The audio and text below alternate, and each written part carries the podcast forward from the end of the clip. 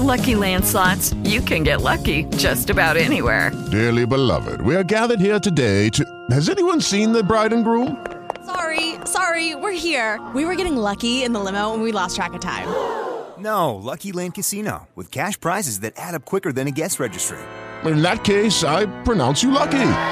Play for free at LuckyLandSlots.com. Daily bonuses are waiting. No purchase necessary. Void were prohibited by law. 18 plus. Terms and conditions apply. See website for details.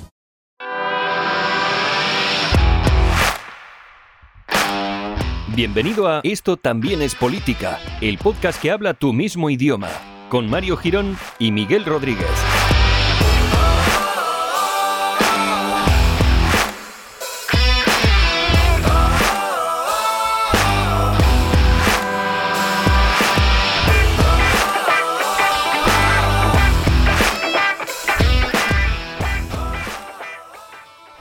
Hola amigues, bienvenidos al episodio número 110, eh, este episodio maravilloso que empieza, bueno pues no sé si habrá oído, pero eh, por detrás yo sí he escuchado las toses de mi hijo que se encuentra ahora mismo descansando en su lecho, en el lecho donde, donde duerme, en una cuna, en un sitio, bueno, cerrado, en una habitación, claro, evidentemente.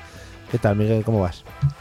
Pues aquí en una habitación cerrado, con las puertas y ventanas cerradas porque está lloviendo, ¿Sí? vamos, lleva todo el puñetero día lloviendo. Eso es verdad.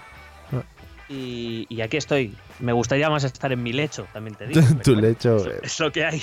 Muy bonito, ¿no? La palabra lecho, creo que no se, no, no se usaba desde, bueno, pues desde que Cervantes andaba por el mundo. Sí, a lo mejor desde el siglo XVI lo mismo. Sí, ¿Sabes? puede ser. ¿Sabes? Eh, hablando de la lluvia, que creo que es un tema que nos caracteriza mucho en este podcast, eh, estaba pensando esta mañana cuando salí a la calle, digo, es que esto es lluvia que está llena de mierda. O sea, esto te llega y está llena de mierda y alguno cae en tu boca, ¿no? Eh, ya mm, a esto dos consideraciones. La primera, eh, eh, al fin y al cabo, nos vuelve a traer la mierda que nosotros hemos enviado a la atmósfera, Sí. lo cual me parece una justicia divina maravillosa.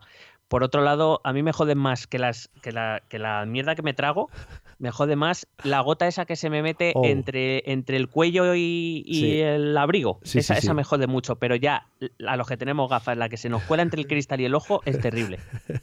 La gota de Dios, la llaman, la gota Sí, sí, sí, o sea, justiciera. está, claro, está claro que esa gota la envía alguien y es la, es la prueba irrefutable de que hay una divinidad superior. Ostras, ¿eh? Cerramos el podcast aquí ya hoy. porque Yo creo que ya deberíamos acabar con esto. hemos cerrado el círculo de lo que es la, la condensación, ¿no? En, en plan, explicando un poquito dónde va nuestra mierda y dónde vuelve, y la explicación un poquito del sentido de la vida con Dios. Es que a mí la explicación de es puro azar pff, No, no, se no. me queda corta. Sí, sí, no, eso no creo. Puro azar. ¿Cómo va a ser puro azar cayendo mm, tan pocas gotas del cielo, ¿sabes? Eh, yo que sé, que pueden caer mil millones de trillones. No puede ser. En fin, casi me ahogo por- de pensarlo y todo. Eh, Vamos. Que- es que es abrumador. Es abrumador. Para mí, bueno, somos una pequeña gota en un universo. Bueno, en fin. Eh, empezamos todo esto después de este análisis que yo creo que os habéis quedado Patty Crockets. Eh, Eh, vamos. perdona, ¿puedo, ¿puedo rematarlo? Sí, por favor. Simplemente voy a traer al gran Jorge Manrique que decía que nuestras vidas son los ríos que van a dar a la mar, que es el morir. Y ya Madre está. mía, madre mía. Bravo, espera. Aplauso triste de dos personas, dándose el uno al otro, que es maravilloso también. Creo que ha sido nuestra mejor entradilla, ¿eh? Creo que sí. Esto, bueno, si el Ondas no cae con esto, amigos. Ay, lo presentaré, lo presentaré al Ondas esto, ¿eh? Vamos con el episodio de hoy, que es un episodio. tenía una broma preparada, pero claro, es que ya se ve en el título. Se ve en el título. Vamos a hablar de una cosa por la que vamos a ir muy rectos, ¿no? Muy rectos, muy, muy, muy derechos, ¿no? Venga, Sí, sí, hasta sí, luego. Venga. Eh, te la- sí, sí. Eh, espera, que te voy a hacer. Ahora soy yo a ti. Gracias. Pues no te creas que no, que llevo todo el día preparándome la broma, ¿eh? Que no me ha, me ha costado. No, no, no. Sí, sí, es que requiere un nivel de preparación que poca Mm. gente tiene realmente. Pocahontas incluso, diría yo. Pocas juntas tampoco la tiene, ¿no? Bueno, vamos, vamos al lío. ¿Qué es lo que le interesa a la gente? No nuestras mierdas. Bueno, eh, hemos traído hoy un capítulo que eh, personalmente es un capítulo mm, es un poco agridulce para mí. Quiero decir, por un lado tengo muchísima ilusión Oh, porque me parece un tema importante, muy interesante para la reflexión, que creo que va un poco a las raíces de este podcast. sí. Y por otro lado tengo miedo de que la gente se aburre y nos manda a tomar por culo. Bueno, eso que se joroben también un poco. eh, porque aquí las cosas, ya sabéis, esto es, no es democracia para nadie. No, está claro. Está claro. Entonces, em, si te parece bien, me gustaría eh, que pusieras eh, un audio que Sí. te he hecho descargar, Sí, mira, toso y todo de la emoción. eh, que era ese, pues ahora pon el otro, vale. porque a raíz de escuchar este podcast en el programa Fax de TV3, Ujú. eh, bueno, está en catalán, pero yo creo que es perfectamente comprensible. Sí, si no hacemos un, luego una traducción leve y queda clarísimo. Bueno, pues en este podcast está hablando de lo de la, aquella semana de disturbios en Cataluña y de la acampada que había, había habido, que sí que había en Plaza Cataluña. Y entonces, eh, ahí se me ha roto el móvil. Bueno, Eh, y entonces, eh, al escuchar esta, em, esta intervención de una de las portavoces de Arran, que es uno de los mm, grupos eh, afines a la CUP más radicales, pues eh, al escuchar a esta portavoz diciendo esto que vais a escuchar, pues a partir de aquí me, me pareció interesante traer eh, una reflexión sobre esto al podcast. Así que, por favor, mm, si Vamos. tienes a bien, pon sí, el audio. Vamos a escucharlo. Nosaltres el que no creiem en absolut és en els drets individuals. Nosaltres creiem que només són legítims els drets col·lectius. Llavors, que una persona no puga entrar en una facultat o que no puga arribar a hora al seu lloc de treball a, a nivell individual, quan milers i milers de persones No s'estan eh? jugant No la una. seva No llibertat persona. per aconseguir eh, drets fonamentals, però també Ja. objectius a llarga durada, eh, ens semblaria com una visió molt egoista. A més a més, les coses s'aconsegueixen lluitant als carrers. És l'única forma que tenim Y acabando d'aconseguir enfrentándonos en la, en la calle unos objectius. otros. Per a nosaltres, el nostre límit no són mai ni els drets individuals ni la llei imposada. El nostre límit és la raó perquè la tenim. Bueno, aparte del efecto especial que le he puesto, eh, creo que el final es, es abrumador, como decíamos antes al principio del podcast. Bueno, el, el final es apoteósico. eh, nuestro único límite es la razón porque la tenemos. Bueno, eh, más allá de esto, de esta afirmación completamente totalitaria y propia de la divinidad, que según la filosofía sería la única capaz de tener la razón absoluta, eh, me gustaría más concentrarme en lo que dice o en, en lo que intenta argumentar ah, en su intervención, que es que para ellos, entiendo que para RAN, los derechos individuales no existen y que eh, todos se someten a los derechos colectivos. Y entonces eh, me pareció una buena idea traer eh, una reflexión primero sobre lo que son los derechos en sí, Sí.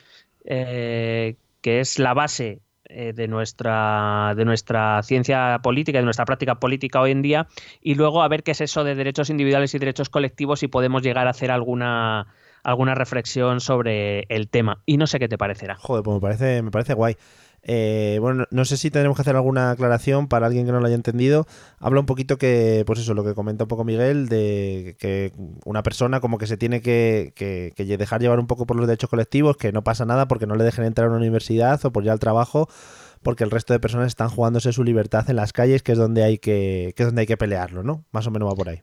Sí, eso, dice que, que, bueno, que el hecho de que eh, un, alguien no pueda llegar a su hora al trabajo, que Que bueno. no es un problema en tanto en cuanto su derecho individual de poder llegar al trabajo, derecho que por cierto ellos, dice abiertamente, no reconocen, se, se debe someter al derecho colectivo que está por encima de, eh, de ese derecho individual o de ese supuesto derecho individual en el que ellos no creen.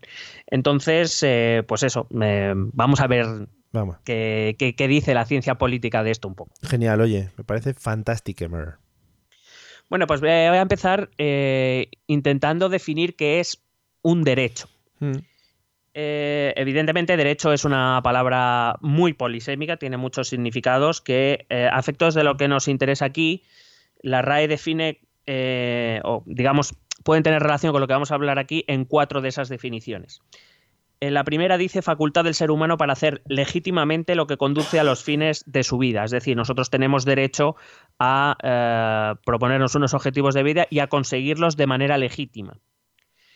Eh, otra dice facultad de hacer o exigir todo aquello que la ley o la autoridad establece en nuestro favor o que el dueño de una cosa nos permite en ella. Es decir, derecho también es todo aquello que la ley dice que es un derecho, lo cual también es una vertiente importante. Otra dice facultades y obligaciones que derivan del estado de una persona. Eh, y además la propia RAE pone como ejemplo los derechos humanos, es decir, aquello que simplemente por ser ser humano ya eh, son eh, facultades y obligaciones que ya tenemos por el mismo hecho de nacer Hmm. directamente. Y luego habla también de conjunto de principios y normas expresivos de una idea de justicia y de orden que regulan las relaciones humanas en toda sociedad y cuya observancia puede ser impuesta de manera coactiva. Esta es la noción del derecho, la noción legal del derecho. Eh, el derecho como carrera o como ciencia eh, se dedica precisamente a mirar ese conjunto de principios y normas que regulan la convivencia de una sociedad. Hmm. Entonces, podríamos resumir eh, que los derechos son principios legales de libertad. ¿no? Así, em, fusionando todos un poco todas las definiciones, diríamos que es un principio legal, es decir, está recogido en una ley y que además es de, es de libertad en tanto en cuanto eh, eh, están implícitos en la existencia humana. Hmm. Me estoy poniendo a lo mejor demasiado profundo. Bueno, no, está bien, de momento. Es decir, a lo mejor más en, lenguaje un poco más llano. Eh, los derechos son aquellos que un sistema legal, aquellas cosas que un sistema legal permite hacer a las personas o se les debe en el sentido pasivo. Hay derechos que los demás nos deben a nosotros.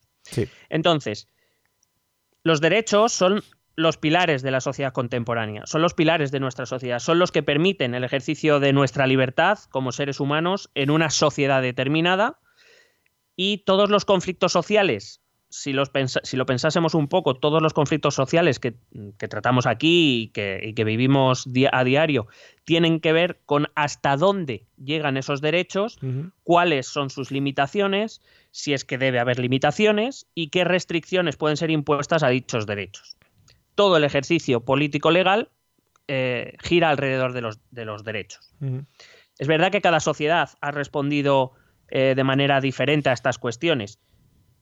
Eh, fruto de eso es que cada país, por ejemplo, tiene sus propias leyes que regulan sus derechos, cómo ejercerlos y qué limitaciones tienen. Eh, y ya hemos explicado muchas veces en este podcast que esto es fruto de una evolución histórica eh, que hace mm, únicos cada, cada, estado, cada desarrollo político, legal, etc. Mm.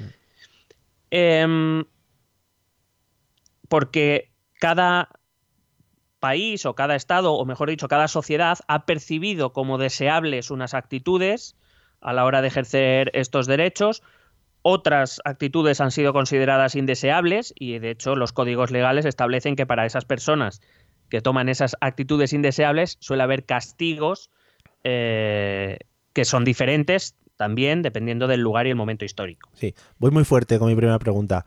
Eh, no, sé si, no, sé si, no sé si, es que es muy difícil pronunciar eso, no sé si se trabajará luego, pero supongo que el tema de la religión influirá mucho en cómo se decide qué derechos tienen, los límites, etcétera, etcétera, en cada sociedad, ¿no? bueno, la influencia de la religión dentro de la sociedad, por supuesto que hace que esa sociedad tenga unos puntos de vista morales y éticos muy concretos, mm. que pueden cambiar a lo largo de la historia, modificarse, suavizarse o al contrario, endurecerse o desaparecer si lo que se pretendía, por ejemplo, en el siglo XVIII era separar a la Iglesia y al Estado.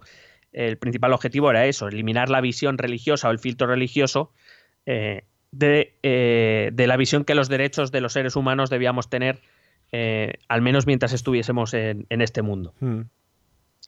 El concepto de derecho surge en el liberalismo político inglés. Voy a dar una nota histórica, si te parece bien. Hombre, todo Porque es importante para entender este tema del derecho. Digo que el concepto de derecho surge en el liberalismo político inglés de finales del siglo XVII, especialmente las ideas de John Locke, un filósofo inglés. Em, estamos en una época histórica, también tiene que ver mucho con la época histórica y el lugar eh, donde ocurre. Hmm. Surge en Inglaterra porque es la época en la que se intenta imponer el absolutismo, que ya se está imponiendo en el resto de Europa, pero en Gran Bretaña, por lo que sea, no se lleva bien. Y eh, el Parlamento hace hasta dos revoluciones para evitar que los reyes eh, impongan el absolutismo en, en Inglaterra. Y de hecho, consecuencia de eso se firma una declaración conocida como el Bill of Rights, la Declaración de Derechos, donde el rey reconoce la limitación de su poder, la autonomía del Parlamento y los derechos individuales que ni siquiera el rey puede, eh, enajenar a nadie. Porque todo esto viene en la lucha entre el absolutismo, esa forma de gobierno donde el rey tenía todo el poder, venía del propio Dios, él era un elegido de Dios, y eh, por tanto él podía suspender eh, derechos de quien quisiera cuando quisiera, a un sistema en el cual una legislación protege los derechos incluso del mismo poder eh, a los individuos. Em, a partir de ahí se desarrollarán durante el siglo XVIII las ideas sobre los derechos, principalmente en Francia, esa Francia de la Ilustración, de esta, de esta triada que nos hemos aprendido desde pequeños, si alguien se acuerda, de eh, Voltaire, Montesquieu y Rousseau. Sí, los modernos. Que desarrollan la base de lo, de lo que conocemos como el Estado liberal, que es la base de nuestros estados hoy en día. Es decir, división y limitación de los poderes, contrato social, soberanía, derechos inalienables a, la naturaleza humana, igualdad, libertad, eh, etcétera, etcétera. Estos conceptos que hoy manejamos con tanta soltura surgen en el siglo XVIII en Francia. Sobre estas ideas se va a sentar la Declaración de Independencia de los Estados Unidos de 1776, que he traído, te he traído aquí un pequeño extracto ¿Mm? para que veamos de lo que ya se hablaba en el siglo XVIII. Dice, dice esta declaración, sostenemos como evidentes estas verdades que los hombres son creados iguales, que son dotados por su creador de ciertos derechos inalienables, que entre estos están la vida, la libertad y la búsqueda de la felicidad, que para garantizar estos derechos se instituyen entre los hombres los gobiernos, que derivan sus poderes legítimos del consentimiento de los gobernados, eh, que cuando quiera que una forma de gobierno se haga destructora de estos principios, el pueblo tiene derecho a reformarla o abolirla e instituir un nuevo gobierno que se funde en dichos principios. es decir, la declaración misma de independencia de los Estados Unidos, la primera declaración, eh, vamos a llamarla contemporánea, mm. Eh, de este tipo de política liberal viene a decir que existen unos derechos que el ser humano tiene por el mismo hecho de ser ser humano y que ningún poder puede limitar ni enajenar. Y que si eso ocurriera, el, individuo tiene derecho a rebelarse contra ese poder e instaurar otro que respete esos derechos. ¿Y esto era antes o después de los esclavos? Eh, durante. Ah, estaban ahí en unas movidas, ¿no?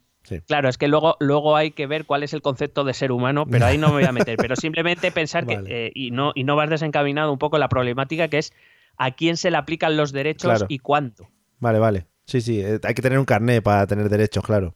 Sí, claro. Hombre, vale, vale, vale. Eh, porque está muy bien decir que los seres humanos por nacimiento ya tenemos unos derechos inalienables, pero luego hay que aplicarlos, hay que respetarlos y a lo mejor no a todo el mundo eh, se le respetan. Vale. Bueno, en esta misma declaración ya se establecen unos derechos individuales, decía, decía eh, la declaración el derecho a la vida, a la libertad, se le va a añadir muy pronto el derecho a la propiedad privada, mm. otra de las bases del sistema liberal. Sí. Pero hay un derecho colectivo, que es el de derrocar a un gobierno que no proteja los derechos individuales. Eh, quédate con esta idea. Me quedo. Poco después, en 1789, llega la Revolución Francesa y ahí hay un documento explícito, porque se llama así, que es la Declaración de Derechos del Hombre y del Ciudadano, em, que es una lista de los derechos inalienables del ser humano. Em, y allí se recogen. Te he traído también un extracto. Dice, uno, los hombres nacen y permanecen libres e iguales en derechos. Eh, este es uno de los grandes principios del sistema liberal, todos somos iguales y libres, y el sistema tiene que proteger eso y fomentarlo siempre mm. que sea posible.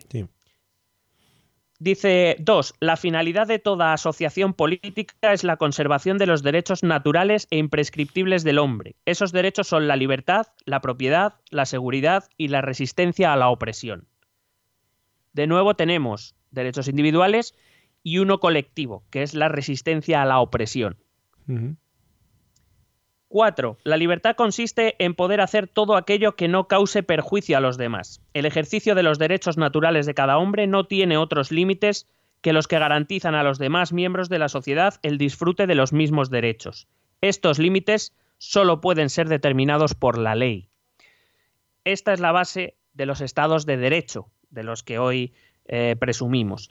Es decir, es la ley la que se sitúa por encima de todos los hombres, es una ley que evidentemente restringe nuestras libertades, pero se supone que las, eh, esas restricciones las hemos asumido libremente, las hemos aceptado libremente, mm. porque esa ley mm, permite la convivencia, es decir, restringe tu libertad, porque tú por libertad podrías ser libre de matarme. Claro Claro, pero hacemos unas leyes para que eso no ocurra, porque tu libertad de matarme va en contra de mi libertad de vivir.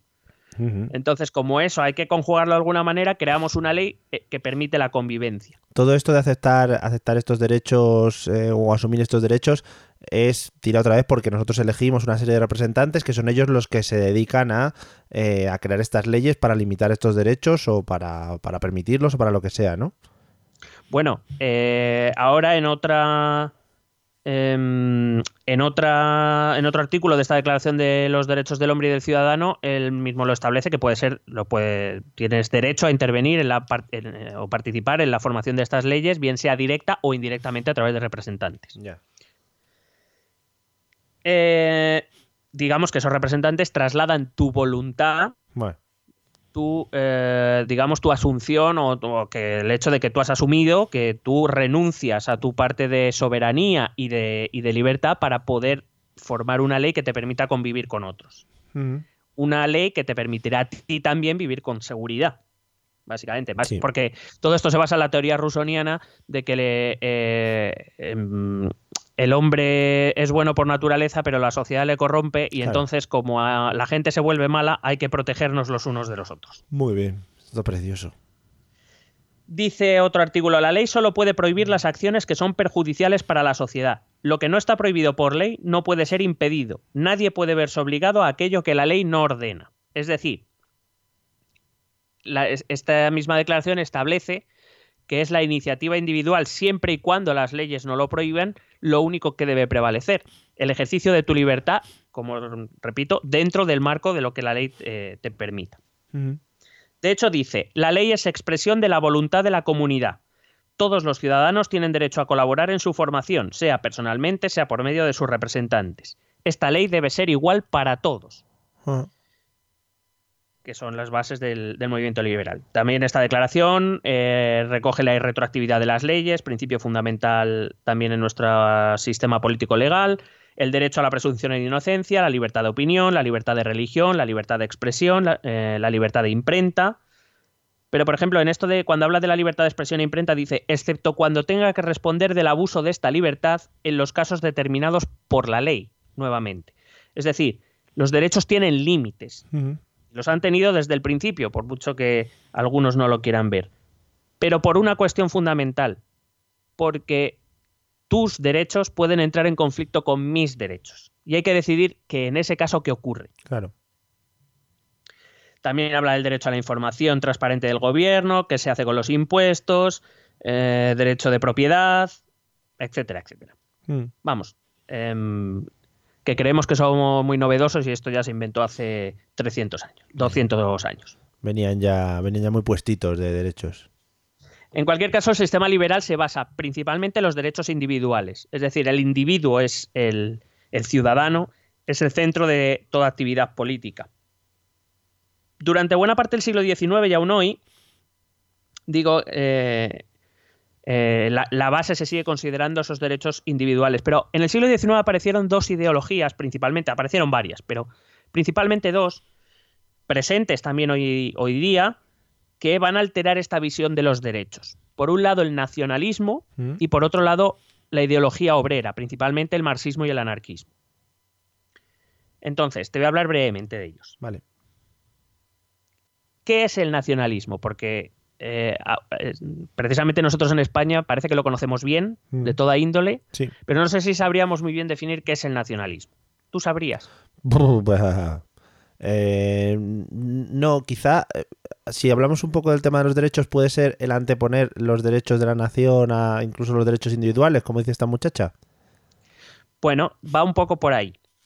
Toma, un Eh, poco ahí. fundamentalmente el nacionalismo es una ideología que promulga que la unidad nacional debe estar reflejada en una unidad política. Es decir, que debe haber un Estado que sea coherente con la sociedad que gobierna. Sí. Pero, inevitablemente, pese a los esfuerzos que se han hecho desde el siglo XIX, incluso en los nacionalismos del siglo XXI, de, ah, digamos, objetivizar, hacer objetivas las características que debe reunir una persona para pertenecer a esa comunidad, a esa nación, porque claro, ¿quién es un nacional?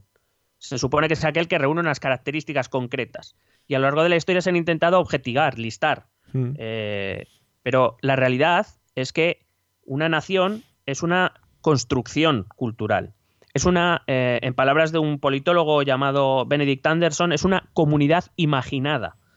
Eh, la realidad es que es, es, completamente subjetiva, o si no completamente subjetiva, casi completamente subjetiva. Mm. Eh, de hecho, el propio Anderson establecía que son las personas individualmente las que se perciben a sí mismas como, un parte, como parte de un grupo que, a su juicio, tiene algunos nexos en común y que lo diferencian de otras comunidades. Eh, otras comunidades imaginadas, obviamente. O sea, es, sentirte dentro de una nación, ¿no? Porque compartes cosas con el resto de gente que se siente dentro de esa misma nación. Claro, se basa, esta nación se basaría en la voluntad de un grupo humano de considerarse nación. Pero, repito, son todo cuestiones subjetivas. Tú no. Eh, tú no puedes. Eh, yo, por ejemplo, hago este ejercicio mucho con mis alumnos, intento hacerles pensar cuando hablamos de nacionalismo, es, pero eh, ser español, ¿qué es? Quiero decir, existe una categoría administrativa, objetiva, que es tú has nacido en territorio español, tienes un carnet que dice que eres español, punto. Pero, ¿qué significa ser español? Madre mía. Te tienen que gustar los callos, te tienen que gustar los toros. Sí. Te tiene que gustar el flamenco. Ahí puede salir si no te gustan, no eres español. Puede salir de todo también, ¿no? Claro, es que eh, al ser cuestiones subjetivas, mm, volvemos a lo mismo. Al final, cada uno entenderemos ser español a nuestra manera, coincidiremos en algunas cosas y no coincidiremos en otras. Claro. Em, de hecho, los nacionalismos del siglo XIX van a intentar objetivar eso en cosas muy básicas muy básicas e indiscutibles, pero al mismo tiempo muy, eh, muy poco específicas. Por ejemplo, eh, el nacionalismo alemán y todos los nacionalismos tienen un cierto componente de, eh, de, que el nexo común es la lengua. Pero significa que todo el que habla alemán o todo el que habla español, nosotros lo sabemos bien, todo el que habla español es español, ¿no? Hay 500 millones de hispanohablantes en el mundo y no son españoles. Sí. con lo cual, ni siquiera eso, hablaban de, no, una cultura común, sí, bueno, una cultura común, pero eh, si tú vas mm, región por región, tú miras la gastronomía o el folclore o las danzas típicas, por ir a elementos muy comunes, y vemos que Galicia y Andalucía poco tienen que ver. Claro, y seguramente cómo decides, eh, cómo decides en esos, por ejemplo, que hay pueblos en la frontera que seguramente tengan la misma costumbre, misma cultura, cómo decides si uno es alemán, otro es polaco o lo que sea, ¿no? Al final son muy parecidos. Claro, y al final acaban siendo decisiones completamente eh, subjetivas y completamente parciales. Es decir, tú serás lo que a mí me interesa que seas. Es decir, si a mí me interesa mm, vehicular un nacionalismo por la lengua, pues lo haré. Si me apetece, si entiendo que lo mejor es hacerlo a través de la etnia o de la raza, pues lo haré. O de la religión incluso. Sí. Entonces, eh, estas comunidades imaginadas, que se ven diferentes a otras comunidades imaginadas, creen que son un grupo, una sociedad homogénea, con las mismas características. Y entonces, como yo tengo unas características y yo tengo otras, eso y tú tienes otras, eso justifica la necesidad de que yo tenga un Estado propio que defienda mis derechos individuales. ¿Vale? Porque yo no puedo ejercer mis derechos porque al pertenecer a una comunidad que no es la tuya, yo siento, me siento agredido, me siento eh, marginado, me siento, siento que no estoy de igual a igual y por tanto eso exige que yo cree mi propio Estado para proteger mis derechos.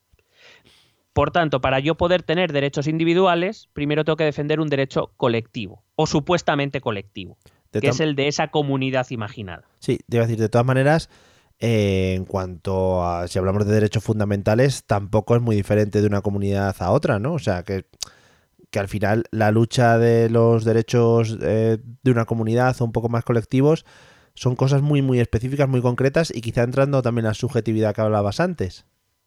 Bueno, eh, sí, excepto en un derecho que sí que se considera fundamental, que es el derecho de autodeterminación. Oh. Lo que pasa es que, y voy, eso es otra de las cosas que voy a intentar explicar, derecho de autodeterminación no significa derecho de independencia necesariamente. Sí. Y eso también lo voy a intentar explicar. Okay.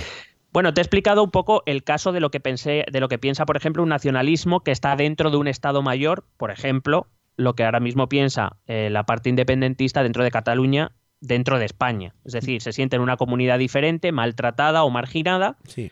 y por eso creen que la única salida para poder eh, ejercer eh, al completo sus derechos significa crear un Estado que les proteja y que sea diferente del que están ahora mismo insertos. Pero también existe el otro tipo de nacionalismo, aquel que ve cualquier otro elemento de los que se han listado para ser un nacional eh, como una amenaza, por ejemplo, cuando se habla una lengua minoritaria, se, Sí. se- se, mm, se percibe como algo eh, amenazador y por tanto eh, el, el- derecho en este caso, se- el derecho colectivo que impera sobre esas lenguas minoritarias o sobre esas culturas minoritarias se impone sobre ellas por mucho que las leyes entiendan que cada individuo puede hablar la lengua que le dé la gana o eh, manifestar la cultura que le dé la gana. Ya. Es decir, que no pensemos que son solo las minorías nacionales, tipo Cataluña, País Vasco, Escocia, Quebec, las que, las que son nacionalistas y expresan este, este deseo de crear un Estado propio para guardar sus derechos, sino que aquellas que incluso ya lo tienen reconocido en forma de Estados, eh, a- actúan en contra de esas eh, manifestaciones por poner en peligro lo que ellos sí han conseguido, que es tener un Estado que defienda sus derechos. Sus derechos colectivos, supuestamente. Sí. Es decir, al fin y al cabo es que lo, eh, para estos nacionalismos, sean de la índole que sea, los derechos individuales están siempre sometidos a un derecho colectivo. Vale. Y luego te he hablado de los movimientos obreros, principalmente el marxismo y el anarquismo, porque el objetivo final de los movimientos obreros era, y sigue siendo, a mm, cierta manera evolucionado, pero el objetivo a grandes rasgos viene a ser el mismo, es abolir la sociedad de clases capitalista, aquella que oprimía al proletariado. Porque aquí eh, también hay colectividades, hay colectivos. Los burgueses, eh, yendo a lo más sencillo, a la, a la mayor simplificación, que fue la que hizo Marx, Sí. Tendríamos a los opresores o burgueses y a los oprimidos o proletarios. Pero son colectivos. Entonces dice que eh, tal vez, de hecho, tal vez sorprenda a nuestros oyentes saber que, por ejemplo, Marx fue muy crítico con lo que por aquel entonces ya se empezaba a hablar de derechos humanos, derechos naturales del hombre, Mm. lo que hoy serían los derechos humanos. Marx fue muy crítico porque entendía que esos derechos individuales, en realidad eran derechos individualistas, donde cada uno miraba por lo suyo y que eh, eh, se asen- asentaba la superioridad del individuo sobre el colectivo y que por tanto eso justificaba, eh, perpetuaba la desigualdad promulgada por los ilustrados. Es decir, la sociedad capitalista utilizaba los derechos individuales para asegurarse que la sociedad siguiera siendo desigual y que para que alguien pudiera vivir muy bien, había muchos que tenían que vivir muy mal. Entonces entendía que había un derecho superior, que era el derecho colectivo a la igualdad Mm. un derecho que proviene de la propia filosofía ilustrada eh, y que decía que esa igualdad solo se podía conseguir de forma colectiva y nunca individual. Así pues, había que someter los derechos individuales a los derechos colectivos. El enfoque es distinto, pero digamos que el, eh, la conclusión es más, bastante parecida. En ambos casos tenemos los derechos colectivos entendidos de manera similar y diferente al tiempo, como acabo de explicar. Eh, y eh, los derechos colectivos se impusieron y se imponen también hoy en todas las experiencias históricas eh, en las que estas dos líneas de pensamiento fueron los protagonistas. Si pensamos en los fascismos de, de la, de la, mm, década de los 20 y 30 o pensamos en la experiencia de la Unión Soviética o en experiencias como la de Cuba, por ejemplo, vemos que los intereses del Estado, en tanto en cuanto son representación del colectivo de la sociedad, se imponen sobre los derechos individuales de los miembros de dicha sociedad. Sí, de todas maneras, una pregunta. Todos estos, o en estos ejemplos, por ejemplo, que has, que has lanzado, eh, esta imposición de derechos colectivos, digamos que se apoya siempre en un grupo fuerte a la cabeza, ¿no? Es decir, una serie de gente que, que es capaz de imponer estos derechos, que, que no es algo de la mayoría de- del colectivo. Mm, bueno, difícilmente un- una experiencia de este tipo se puede imponer sin cierto apoyo social. Otra cosa es si ese apoyo social conoce de todas las posibles consecuencias de esa experiencia histórica. Y ahí tendríamos para, para hablar largo y tendido. Supongo Mm. que no todos. Eh, es- esto es como todo. eh, algunos pensarían de buena fe que esa, de esa manera se conseguiría algo mejor y resultó que no, que no era, que no fue así. Pero eh, eso daría para hablar eh, en otro podcast. Ok. En cualquier caso, la experiencia provocada por las dos guerras mundiales, en las que eh, el, los- el nacionalismo, los nacionalismos tuvieron mucho que ver en ambas y el movimiento obrero más sobre todo en la segunda, aunque aprovechó la primera para iniciar su experiencia en la Unión Soviética, puso a, a la salida de, de la Segunda Guerra Mundial, puso al sistema liberal ante una decisión importante. Y es que la realidad, porque una cosa es la teoría y otra cosa es la realidad, la realidad es que eh, existían minorías en los distintos estados. Y ya no solo nacionales, empezaron a, recor- a reconocer otro tipo de minorías.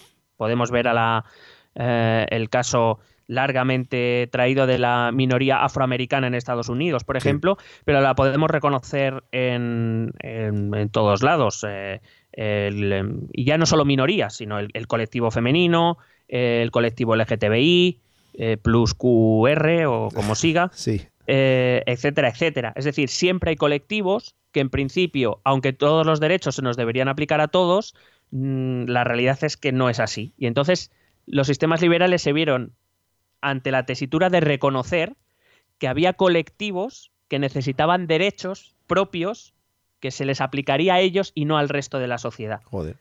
Y eso era un problema en el sentido de que, claro, si el sistema liberal se basaba en los derechos individuales, los derechos colectivos no tenían sentido.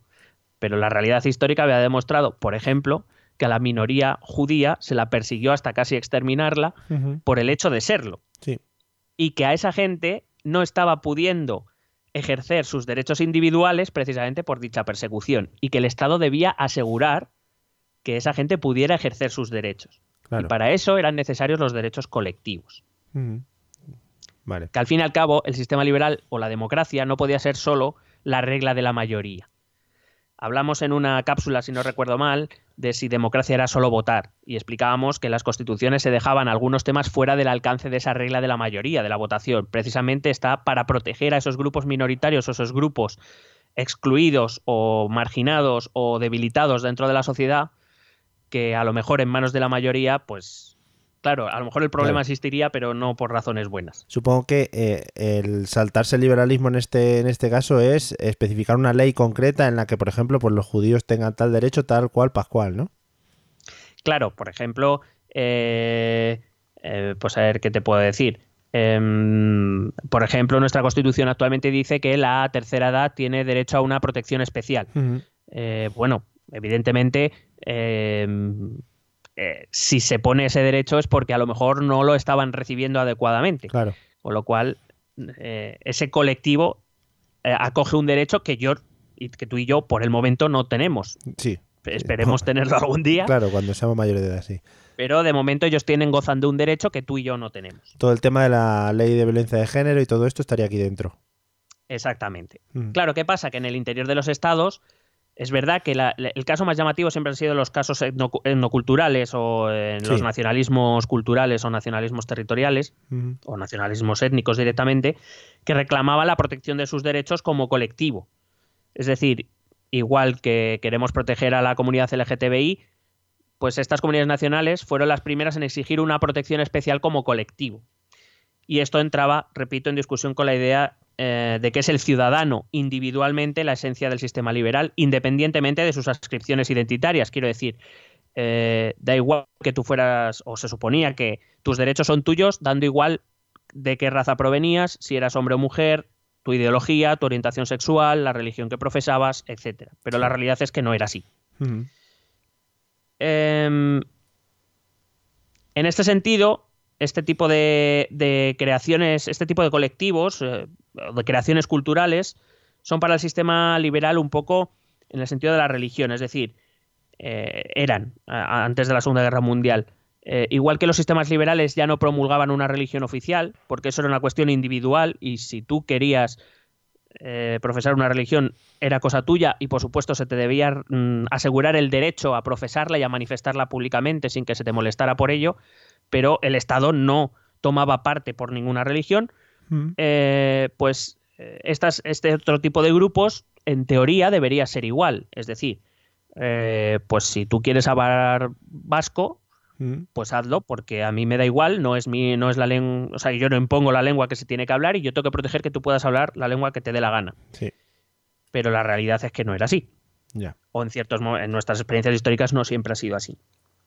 Entonces la realidad es que el sistema liberal se tuvo que eh, se tuvo que adaptar a lo que hubo después de la Segunda Guerra Mundial, entre otras cosas, para evitar una tercera guerra mundial. Si las cosas no hubieran cambiado, si los estados Sí. no hubieran cambiado, integrando a estas comunidades, Hubiera estado feo. poco a poco, claro, eh, las causas que habían provocado las dos guerras mundiales eh, no hubieran desaparecido.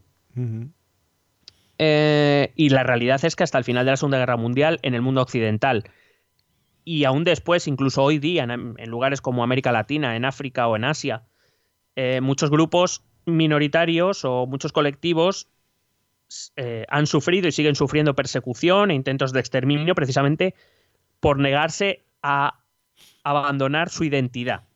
Y aquí es un tema importante. El Estado-Nación se basa en una identidad mayoritaria Sí. pero no única. Y la cuestión es que en estas zonas que te acabo de comentar, o en, la- el mundo occidental antes de la Segunda Guerra Mundial, aquella gente que se negaba a abandonar su identidad minoritaria o su identidad eh, diferente, por decirlo de algún modo, a la mayoritaria, era perseguida. Así que el Estado, eh, claro, si, si lo piensas, esto mismo va en contra del propio sistema liberal, donde dice que tú de, mientras no hagas mal a nadie y no contradigas las leyes, tú puedes hacer lo que te dé la gana. Sí. Entonces, frente al nacionalismo excluyente, eh, los, eh, los estados occidentales, principalmente los estados europeos, decidieron construir un, liberalismo incluyente, que para defender los derechos eh, ligados de alguna manera a una cultura política común que permitiera la convivencia entre todos, pues tenía que conceder ciertos derechos a estas comunidades o a estos grupos, a estos colectivos, eh, de manera específica. Eh, volviendo otra vez a entrar en contradicción con el hecho de que la base es el derecho individual y no el derecho colectivo. Y aquí es donde empiezo a hablar de lo del derecho a la autodeterminación. Eh, por ejemplo, estos estados concedieron derechos lingüísticos o derechos de autogobierno a esas comunidades que sintiéndose diferente eh, podían seguir formando parte de la nación, siempre y cuando se les concediera ese derecho a la autodeterminación, que es uno de los derechos fundamentales recogidos en la Carta de Naciones Unidas. Pero ojo, vamos a explicarlo bien para que la, gente lo entienda. Derecho a la autodeterminación no significa derecho a la independencia. Cuando, se re- eh, cuando en, una, en una resolución posterior se intenta explicar este derecho a autodeterminación, hay que ver el contexto. El contexto es que estamos en la época de la descolonización, donde las grandes potencias occidentales abandonan las colonias principalmente en África y en Asia. Y a estas eh, comunidades, a estas sociedades que habían vivido bajo el yugo de las potencias occidentales, se les concede el derecho a la autodeterminación, que sí puede incluir derecho a la, in- a la independencia porque ellos no tuvieron jamás ni capacidad de decisión de qué sistema querían en su país porque se lo habían impuesto, Claro. ni tampoco habían tenido ningún tipo de participación en dicho sistema, sino que se lo habían impuesto. Por eso, ese derecho a autodeterminación explicaba la resolución de Naciones Unidas que puede implicar la independencia si así lo decidiese la comunidad, porque hasta ese momento esa comunidad, esa sociedad, no había tenido ningún tipo de intervención en su sistema político. Claro, al final, al final es, es de nuevo colocarse como un colectivo fuera de- del yugo al que estaban sometidos anteriormente, ¿no? Y entonces es otra vez mirar sus derechos, etcétera, etcétera. Claro, y decidir por ellos mismos qué quieren ser. Claro. Diferente es el caso de los nacionalismos integrados en los estados-nación. Quiere decirse, por poner el ejemplo de eh, Quebec, Quebec voluntariamente aceptó formar parte del Estado-Nación Canadá. Sí. Por eso no puede unilateralmente decidir que eso deja de ser así, porque él ya forma parte de una comunidad, aceptó formar parte voluntariamente, tiene autogobierno y capacidad de decisión sobre sus asuntos que el Estado-Nación le ha otorgado, participa de las decisiones comunes Sí. a través del Parlamento canadiense y por tanto no puede ser jamás el derecho a la, libre, a la autodeterminación o a la libre determinación un derecho de independencia de forma unilateral. De hecho, el tribunal, y esto lo hemos hablado aquí, el Sí. Tribunal Constitucional eh, canadiense, como lo ha hecho el alemán o como lo ha hecho el nuestro propio, dice que la independencia solo sería posible cuando se alcanzase un acuerdo. ¿Por qué? Claro. Porque ellos ya participan de una comunidad política que se ha dado a sí misma unas reglas. Si tú quieres cambiar esas reglas, tiene que ser de común acuerdo, no por que te salga de las narices. Rollo Brexit. Exactamente. Entonces, eh, eso es lo que ha pasado. En, en Escocia se pudo hacer un referéndum porque la comunidad política que era el eh, representada en el Parlamento británico, que es el órgano constitucional por excelencia, así lo permitió. Es decir, se llegó a un acuerdo para cambiar las reglas de juego. Eh. Si el Parlamento hubiera dicho no, Eh, pues ahí no se hace ningún referéndum. Ya. Y por eso, precisamente, muchas de las constituciones, o casi todas las constituciones del mundo, recogen por escrito la unidad indisoluble de su nación o la imposibilidad de separar ninguna región de su nación. Porque el derecho a la autodeterminación ya se ejerce dentro del Estado. Es decir, por poner el caso más candente en España, que es Cataluña. Cataluña ya participa de los órganos de, de- de tomas de decisiones a nivel estatal, mm, tiene órganos de autogobierno de los que participa, tiene competencias exclusivas en los que nadie se mete mm. y recuerdo que decidió voluntariamente participar de ese Estado-Nación en la Constitución de 1978. Sí.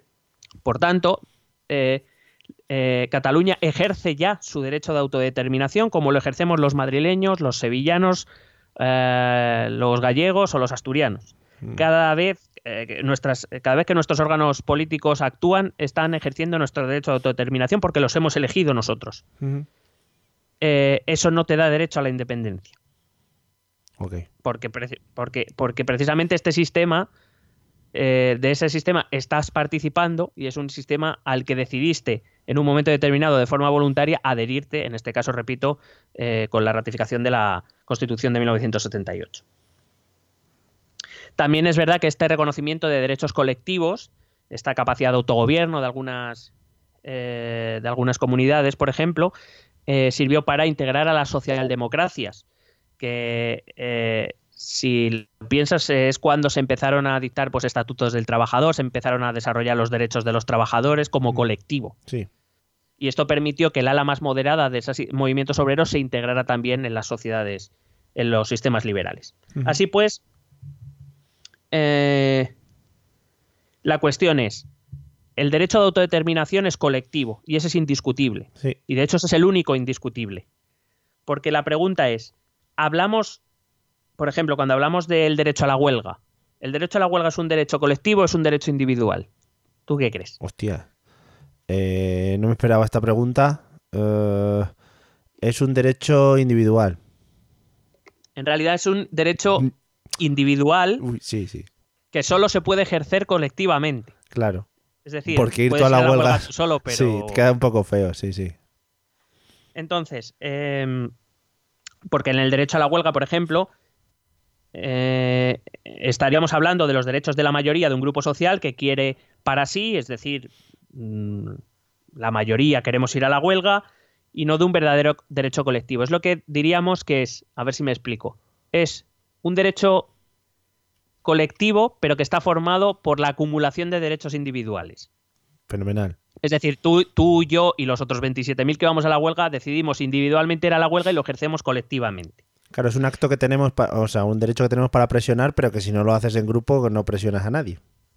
Eh, pero más allá de la efectividad, es que el derecho a la huelga no existe si no hay un- una colectividad. Es decir, si tú decides un día no ir a trabajar, eso no es huelga. Ya. Eso es que no te ha salido de los cojones ir a trabajar. Ya, ya. Es decir, tienes que hacerlo de una forma organizada, Sí. eh, etcétera, etcétera. Y claro, eso implica la colectividad.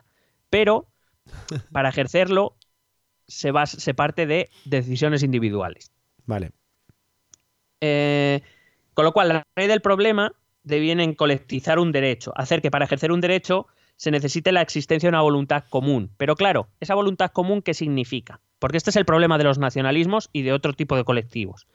La cuestión es, cuando se le ot- otorga un, derecho a un colectivo, ¿ese colectivo es la suma de individualidades o es un, por llamarlo de algún modo, un ente que tiene capacidad de decisión propia y que a lo mejor eh, sus intereses pueden ser diferentes a los de sus miembros. Porque eso es lo que se pide cuando, por ejemplo, se pide eh, un referéndum para Cataluña. Lo que se pide es otorgar unos derechos a una comunidad eh, y que esa, su- eh, en, eh, poniendo como supuesto que existe una comunidad cuyos intereses pueden ser diferentes de los de sus miembros individualmente. Es decir, como si la comunidad fuera por ejemplo, una empresa, Sí.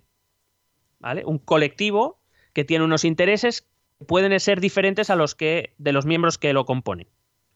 La cuestión es, ¿existe ese colectivo como para otorgarle esos derechos?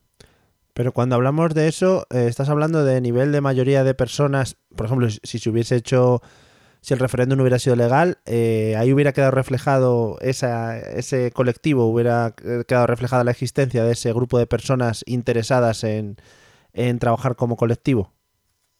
Eh, cuando... ah, bueno, si me permites, te la respondo en un minuto. Vale.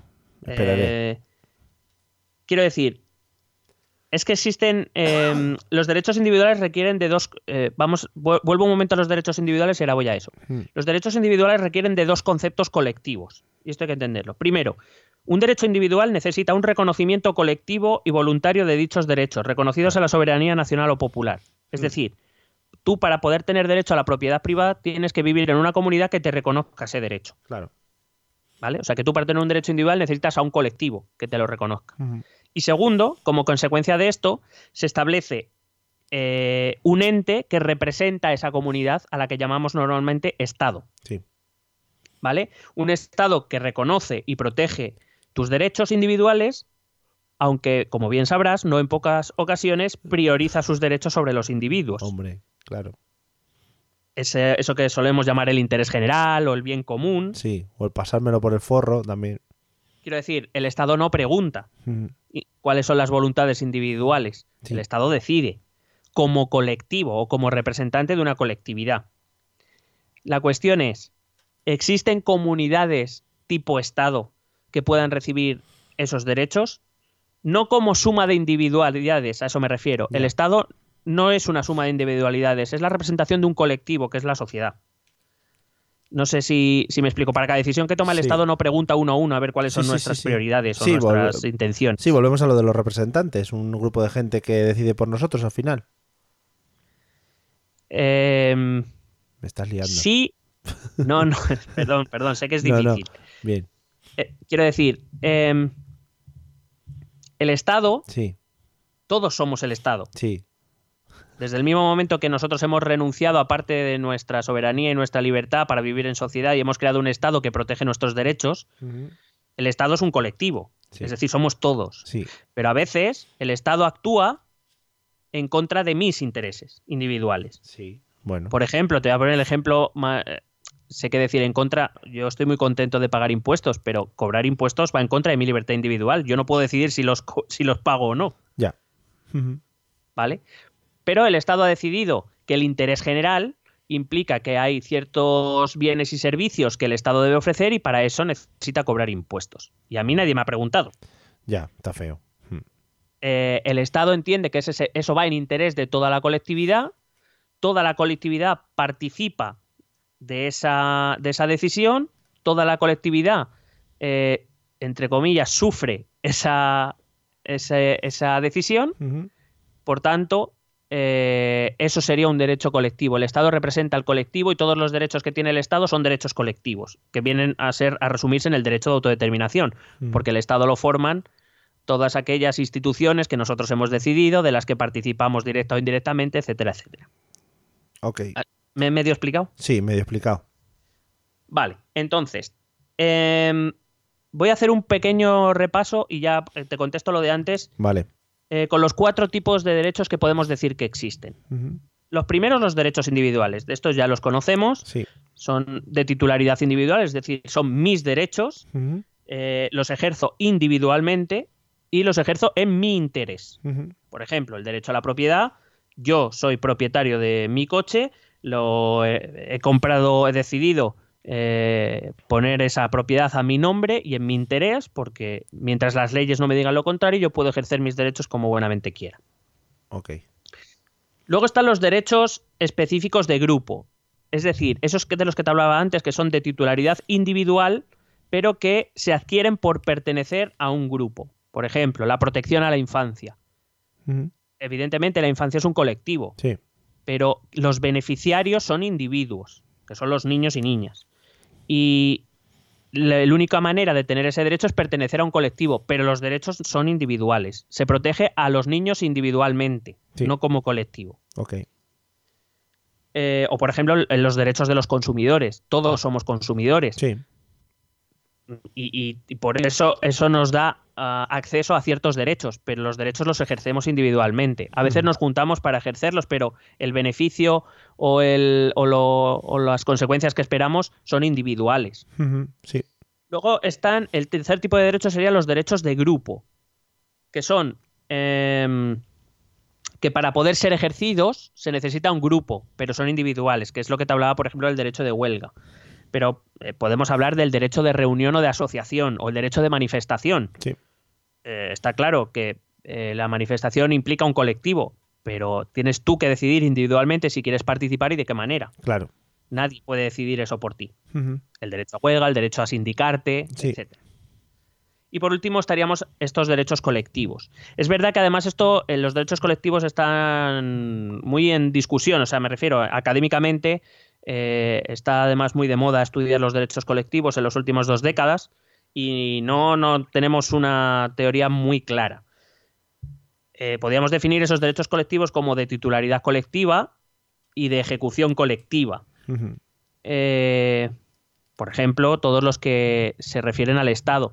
Pero, como te decía antes, aunque con diferentes formas, nombres y alcances, todos formarían parte de ese derecho de autodeterminación del que te hablaba. Sí.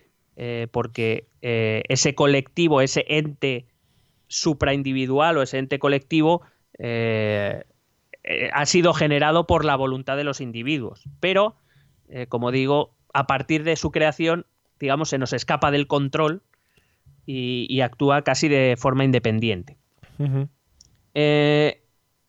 Porque el derecho de autodeterminación se ejerce a través de las instituciones, Sí. de la participación en, en, los diferentes organismos, de las votaciones, en los referéndums, eh, eh, etcétera, etcétera.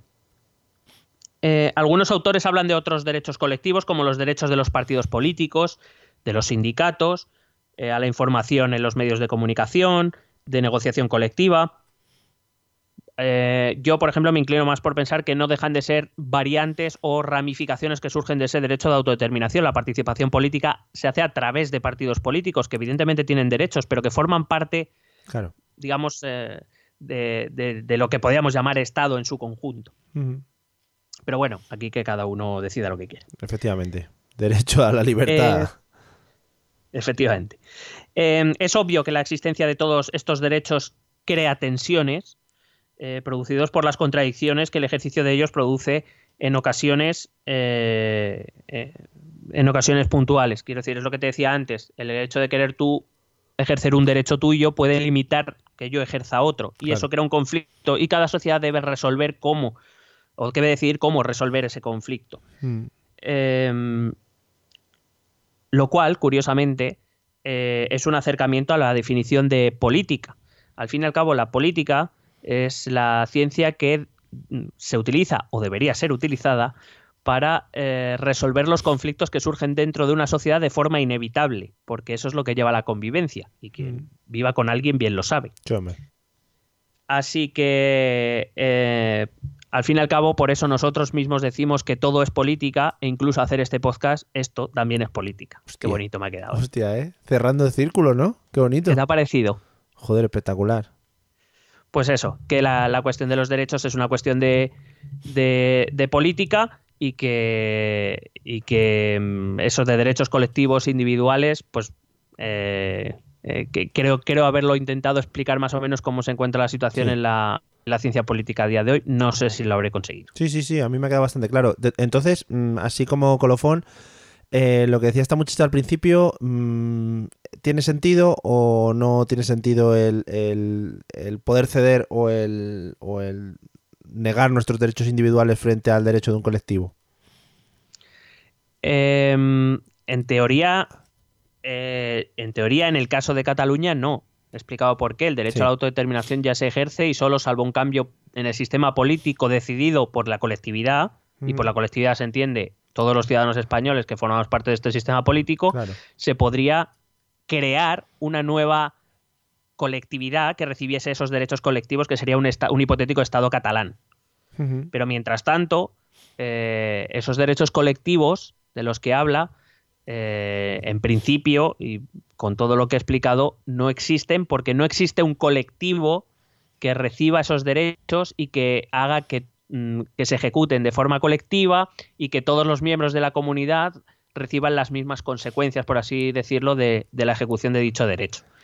Es decir, no hay una realidad aceptada al menos de que exista una comunidad catalana que tenga derecho a recibir ese, ese derecho a la autodeterminación en forma de referéndum para la independencia. Y tampoco como... Tiene otros derechos, Sí. como- tiene unos derechos establecidos dentro de la comunidad nacional, como son, por ejemplo, la política lingüística, los, eh, tiene algunas em, competencias en exclusiva, etcétera, etcétera.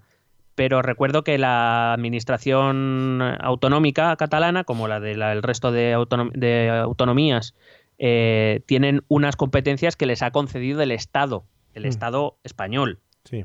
del que formamos parte todos. Por eso digo que como formas parte, forman parte del Estado, como participan del Estado y del gobierno de todas las cosas que ocurren dentro del Estado, eh, en principio no, de, no tienen el derecho a la independencia, sí a la autodeterminación que ya la ejercen. Vale.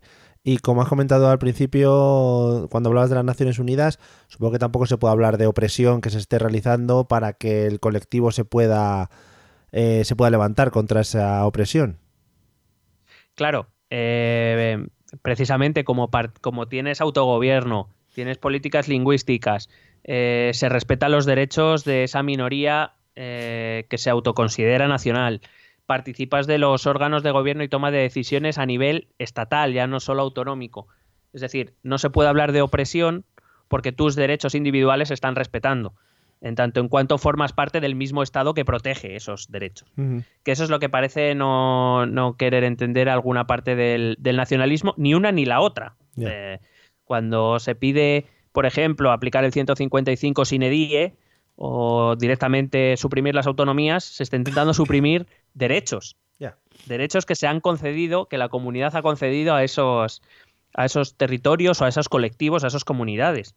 Aquí Eh, cada uno. Entonces, em, pues es, esto es de lo que estamos hablando, básicamente. De derechos. Todo el rato hablamos de derechos, aunque no los nombremos. Genial. Eh, bueno, pues yo creo que ha quedado bastante clarito. Además es uno de esos podcasts que, que te puedes escuchar un par de veces y siempre vas a descubrir algo nuevo, eh, como pequeñas eh, perlas que has dejado ahí, ¿no? Y que te pueden servir en cualquier, en cualquier charla. Bueno, es, es- es un tema un poco complejo, lo intento hacer lo más fácil posible. Probablemente eh, haya aburrido a muchos y algunos haya perdido y probablemente yo no me haya conseguido explicar muy bien. Pero bueno, hemos hecho lo que hemos podido. Ah, está muy bien, ah, está muy bien. Y yo creo que si no tienes clase preparada para mañana, esto ya lo puedes dar sin problema. O sea, a tope. Sí, mañana cojo a los de bachillerato y nada. Y, de hecho, le voy a dar al play directamente. Yo no voy a hablar ni yo. Claro, claro. Eh, quita mis partes si no, para que tal, por lo que sea. No, no, no, no, no, Ah. no. Que seguro tú vas a ser la voz de sus cerebros preguntándose las cosas. Y tú te quedas, te quedas mirándoles así como asintiendo, ¿no? En plan, Claro, o- claro, poniendo claro. caras. Joder, me molaría mucho verlo. Vale, genial. Pues ahí queda dicho. Y cómo me, me ha parecido, ya digo, una clase magistral a partir del audio de, de esta muchacha que hablaba sobre los derechos. O sea que maravilloso. Muchísimas gracias, Miguel. Espectacular. No, a la, a la de Arran, muchas gracias. Gracias. y vamos a escuchar un segundito los métodos de contacto. Por cierto, eh, está muy arribita el grupo de Telegram. Nosotros no entramos mucho, pero creemos que está muy arribita. Joder, por el número de mensajes sí, lo que pasa es que eh, yo, bueno, ya lo he dicho muchas veces, yo es que veo, veo 300 mensajes sin leer, pues como comprenderéis. Y además mensajes, cuidado, que no son de dos líneas, ¿eh? Mensajes No, que no, no, no. pasan de las 5 a las 6 líneas ya. Sí, sí. Si queréis participar, simplemente entráis o buscáis Esto también es política en Telegram o t.me barra ETE política en cualquier navegador y ya os lleva directamente. Y los métodos de contacto, los habituales, son los siguientes. ¿Quieres preguntarnos algo? ¿Proponernos algún tema? ¿Exponernos tu opinión? Ponte en contacto con nosotros. Es muy fácil. Envíanos un correo electrónico a esta dirección. Esto también es política.gmail.com. También puedes escribirnos en nuestra página de Facebook. Esto también es política. O en nuestra cuenta de Twitter, arroba etepolítica. O si lo prefieres, visita nuestro blog. Esto también es política.wordpress.com. Recuerda que puedes suscribirte a nuestro canal de YouTube. Y si quieres charlar con nosotros directamente, únete a nuestro grupo de Telegram. Busca el enlace en nuestras redes sociales. Porque tú también formas parte de Esto también es política. Bueno, pues nada, podcast número 102, buah, desde que pasamos del, del 100, ¿te acuerdas? Qué momento, ¿eh? Sí. Pues que el, el podcast 100 fue un momentazo, sí. Un momento icónico en nuestro podcast y bueno, yo creo que quedará para los anales de la historia. Sí, sobre todo para los anales en general. Bueno, ¿te ha, te ha pasado algo? ¿Has tenido algún contacto nuevo con la monarquía? ¿Estás viendo algún reality así que quieras destacar o algo por el estilo? No, me ha parecido leer por Twitter que había una movida por el, una, una posible violación en un, un gran hermano. Ah, bonito, sí, ha sido No me he enterado mucho de la movida, pero hoy he leído por primera vez que de esto que se lleva hablando, que se han retirado los anunciantes y no Sí. sé qué, que, que esto pasó hace dos años. Sí, lo de la violación fue hace dos años, el gran hermano, sí. Claro, digo, joder, y no se ha hablado de este tema hasta ahora. A lo mejor sí se ha hablado, pero yo como no soy gran hermano no te Es que creo que no han salido las tú, que, imágenes. tú que estás más puesto en la cultura social. Yo que estoy más puesto en general. El- el- la cultura pop. Eh, es que lo que ha pasado es que no han salido las imágenes hasta, este año o algo así. Y, o que la chica no ha denunciado o algo así hasta este año. Entonces lo que se denuncia también un poco es que mm, el sitio donde más ojos existen en el mundo, cómo puede... pro- vamos, cómo puede dejar que se produzca una situación de ese estilo, ¿no? Es decir, cámaras había eh, o más.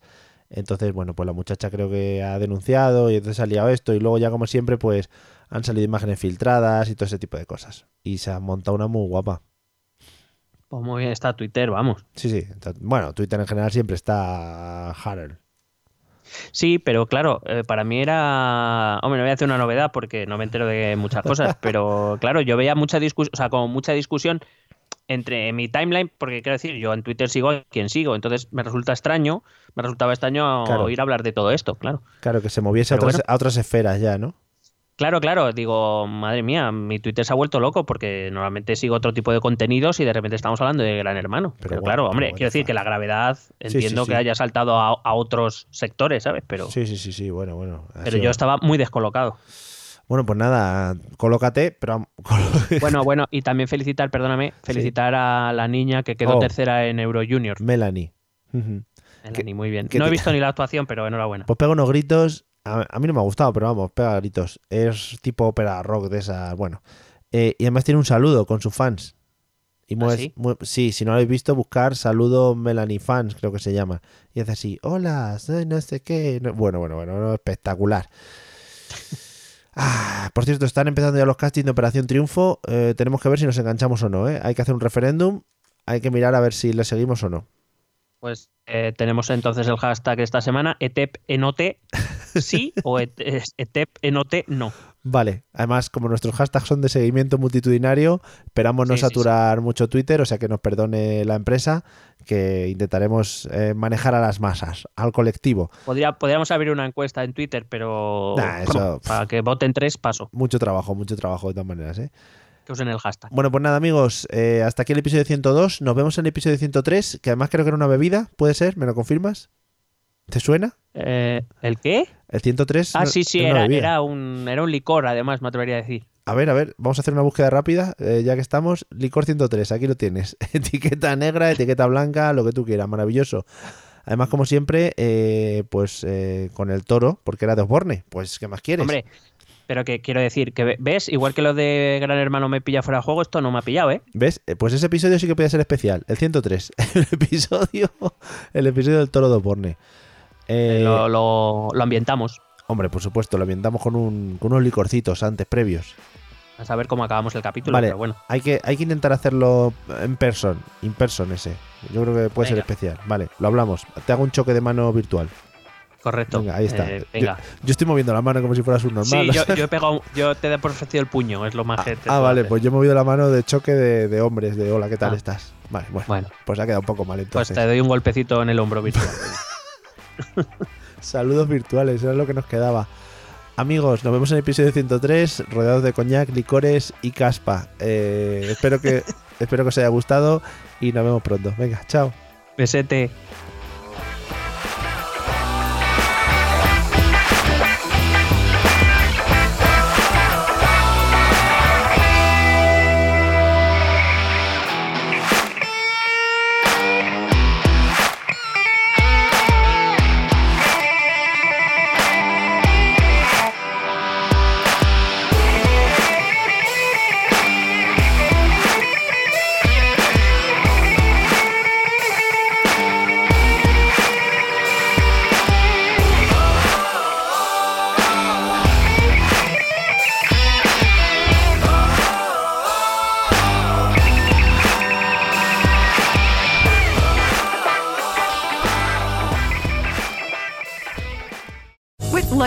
Slots, you can get lucky just about anywhere. Dearly beloved, we are gathered here today to. Has anyone seen the bride and groom?